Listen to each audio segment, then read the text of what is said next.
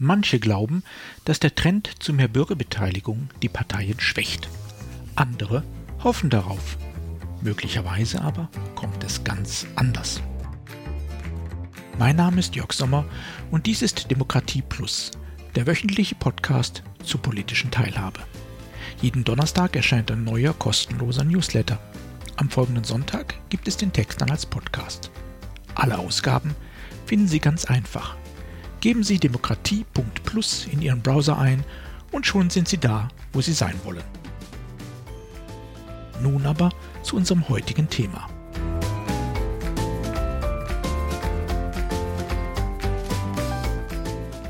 Die Partei hat immer Recht.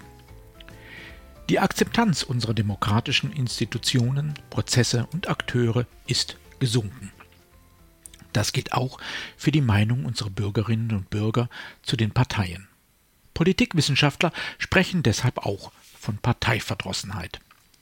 Nur eine Minderheit der Deutschen attestiert den Parteipolitikern laut Umfragen Vertrauenswürdigkeit, politischen Weitblick, Glaubwürdigkeit, Bürgernähe oder Ehrlichkeit.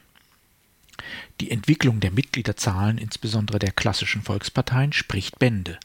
Seit 1990 verlor die CDU etwa die Hälfte ihrer Mitglieder, die SPD sogar noch mehr. Allein diese beiden Parteien haben heute fast eine Million Mitglieder weniger als vor 30 Jahren. Den großen Parteien in Deutschland fehlt es an Mitgliedern, an Akzeptanz und an Vertrauen, teilweise auch an Selbstvertrauen. Wie anders klang das bis zu ihrem Ende bei einer anderen deutschen Partei. Die Hymne der Sozialistischen Einheitspartei Deutschlands, der führenden Partei der DDR, enthielt den selbstbewussten Satz Die Partei, die Partei hat immer Recht. Vertreterinnen unserer heute im Politikbetrieb wirksamen Parteien würden sich hüten, etwas Ähnliches zu formulieren. Nicht nur, weil ein solcher Anspruch mit demokratischen Prinzipien schwer zu vereinbaren ist, sondern weil selbst altgediente parteipolitische Schlachtrösser wissen, das stimmt so nicht. Im Grunde ist sogar das Gegenteil richtig. Parteien in einer Demokratie haben eigentlich nie recht. Und das ist gut so.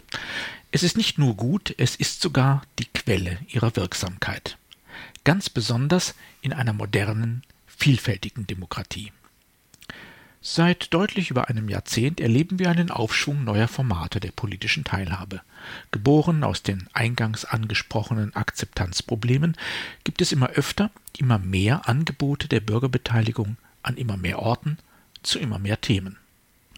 Ob äh, Windrad oder Straßenbau, Verkehrsplanung oder Industrieansiedlung.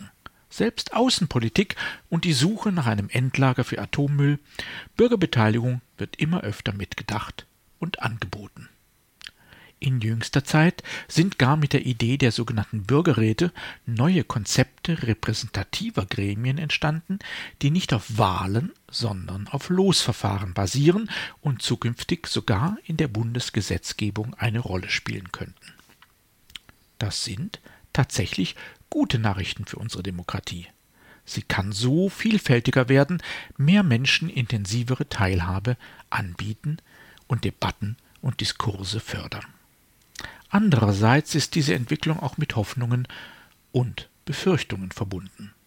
Nicht wenige Parteipolitiker befürchten, die Rolle der Parlamente und damit auch die Rolle der Parteien könnte weiter schrumpfen, der Akzeptanzverlust gar beschleunigt werden. Denn Wer braucht noch Parteien, wenn es die Bürgerinnen selber regeln können? Andere Akteure wieder haben genau diese Hoffnung. Sie setzen zum Beispiel auf sogenannte Zufallsbürger, auf Bürgerbeteiligung mit verbindlichen Ergebnissen, möglichst flankiert von direktdemokratischen Volksabstimmungen. Kurz, sie setzen darauf, die Parteien zu entmachten, indem das Volk selbst entscheidet, sowohl in der Breite als auch in zufällig ausgelosten Gremien. Denn wer braucht noch Parteien, wenn es die Bürgerinnen selber regeln können? Beide sollten wir ernst nehmen, die Befürchtungen ebenso wie die Hoffnungen. Doch tatsächlich sind beide nicht realistisch. Das Gegenteil ist der Fall. Mehr Bürgerbeteiligung stärkt die Rolle der demokratischen Parteien.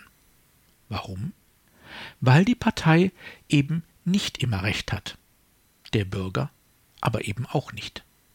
Tatsächlich sind Formate der Bürgerbeteiligung genauso wie bürgerlicher Aktivismus, Protestaktionen und die Arbeit von Bürgerinitiativen von großer Bedeutung für unsere Demokratie.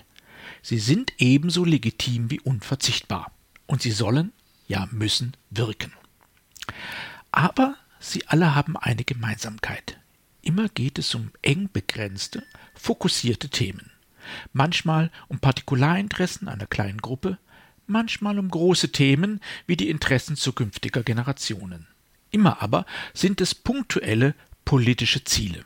Immer werden sie pointiert, oft auch radikal vertreten. Das ist wichtig, aber es ist eben kein Konzept für gesellschaftlichen Zusammenhalt. Selbst in den besten Beteiligungsformaten gelingt es maximal, unterschiedliche Interessen und Sichtweisen zu einem bestimmten, eng umrissenen Thema unter einen Hut zu bringen.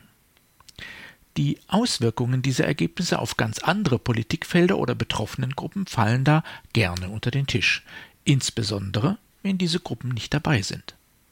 Das ist in Ordnung. Wenn jeder Beteiligungsprozess für alle Probleme der Gesellschaft zuständig wäre, würde es auch nicht funktionieren. Und das muss es ja auch nicht. Denn gerade da kommen eben doch wieder unsere demokratischen Parteien ins Spiel. Sie haben Prozesse und Strukturen, um bereits innerparteilich viele Interessen und Sichtweisen abzugleichen und auszubalancieren. In einer Demokratie wie der unsrigen, in der Regierungen fast immer auch Koalitionen sind, haben sie gelernt, diese innerparteiliche Willensbildung auch im Dialog mit ihren mehr oder weniger Koalitionspartnern weiterzuführen. Es stimmt, da geht es oft rustikal zu, manchmal hinterhältig, oft geprägt von ganz persönlichen Interessen, doch nichts davon kennen wir nicht auch aus Beteiligungsstrukturen. Und doch führen sie oft genug zu soliden Ergebnissen. Der gravierende Unterschied zwischen Beteiligung und Parteidiskurs ist jedoch die Breite des Fokus.